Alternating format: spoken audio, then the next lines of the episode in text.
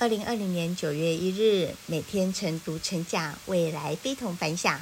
哇哦，又是能量满满的一天。我是克拉拉，今天要跟大家分享的主题是谈合作，什么方法才是有效的呢？过去我们在谈合作，通常啊都是要先约见面，建立亲和共识。一来一往，常常还搞不定具体怎么样合作，这样往往造成投入产出比过低。其实我们可以更有效、精准地完成谈合作的方式。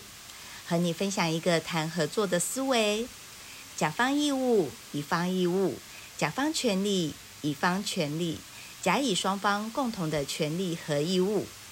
比如说，在我们沟通的过程中，可以先说说自己有什么，没有什么，再引导对方说说他自己有什么，我们可以协助到对方什么。